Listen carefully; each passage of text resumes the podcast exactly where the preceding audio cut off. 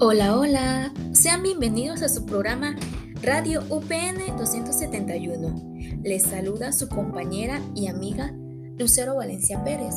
El día de hoy les platicaré sobre el tratamiento y diseño de contenidos de un ambiente de aprendizaje, lo cual se debe plantearse desde las características de los estudiantes.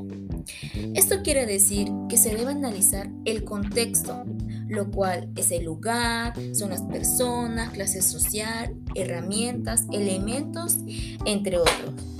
Asimismo, el perfil de usuario, por lo cual se debe saber sus gustos, su estilo de aprendizaje, sus habilidades y explicar un poco de su forma de ser.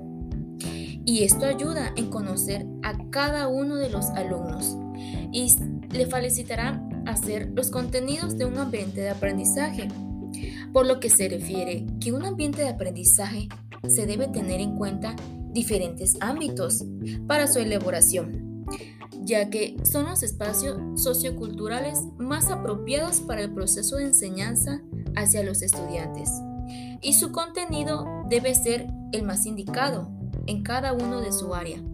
Es por eso que antes de empezar tal clase debe hacerse una evaluación diagnóstica porque es una herramienta que nos sirve para analizar los conocimientos previos de los alumnos.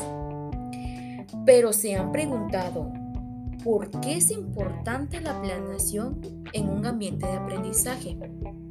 Bueno, considero que es muy importante ya que de esa manera los alumnos van obteniendo un aprendizaje esperado, lo cual se va formando en un aprendizaje significativo y eso ayuda en su formación académica y personal.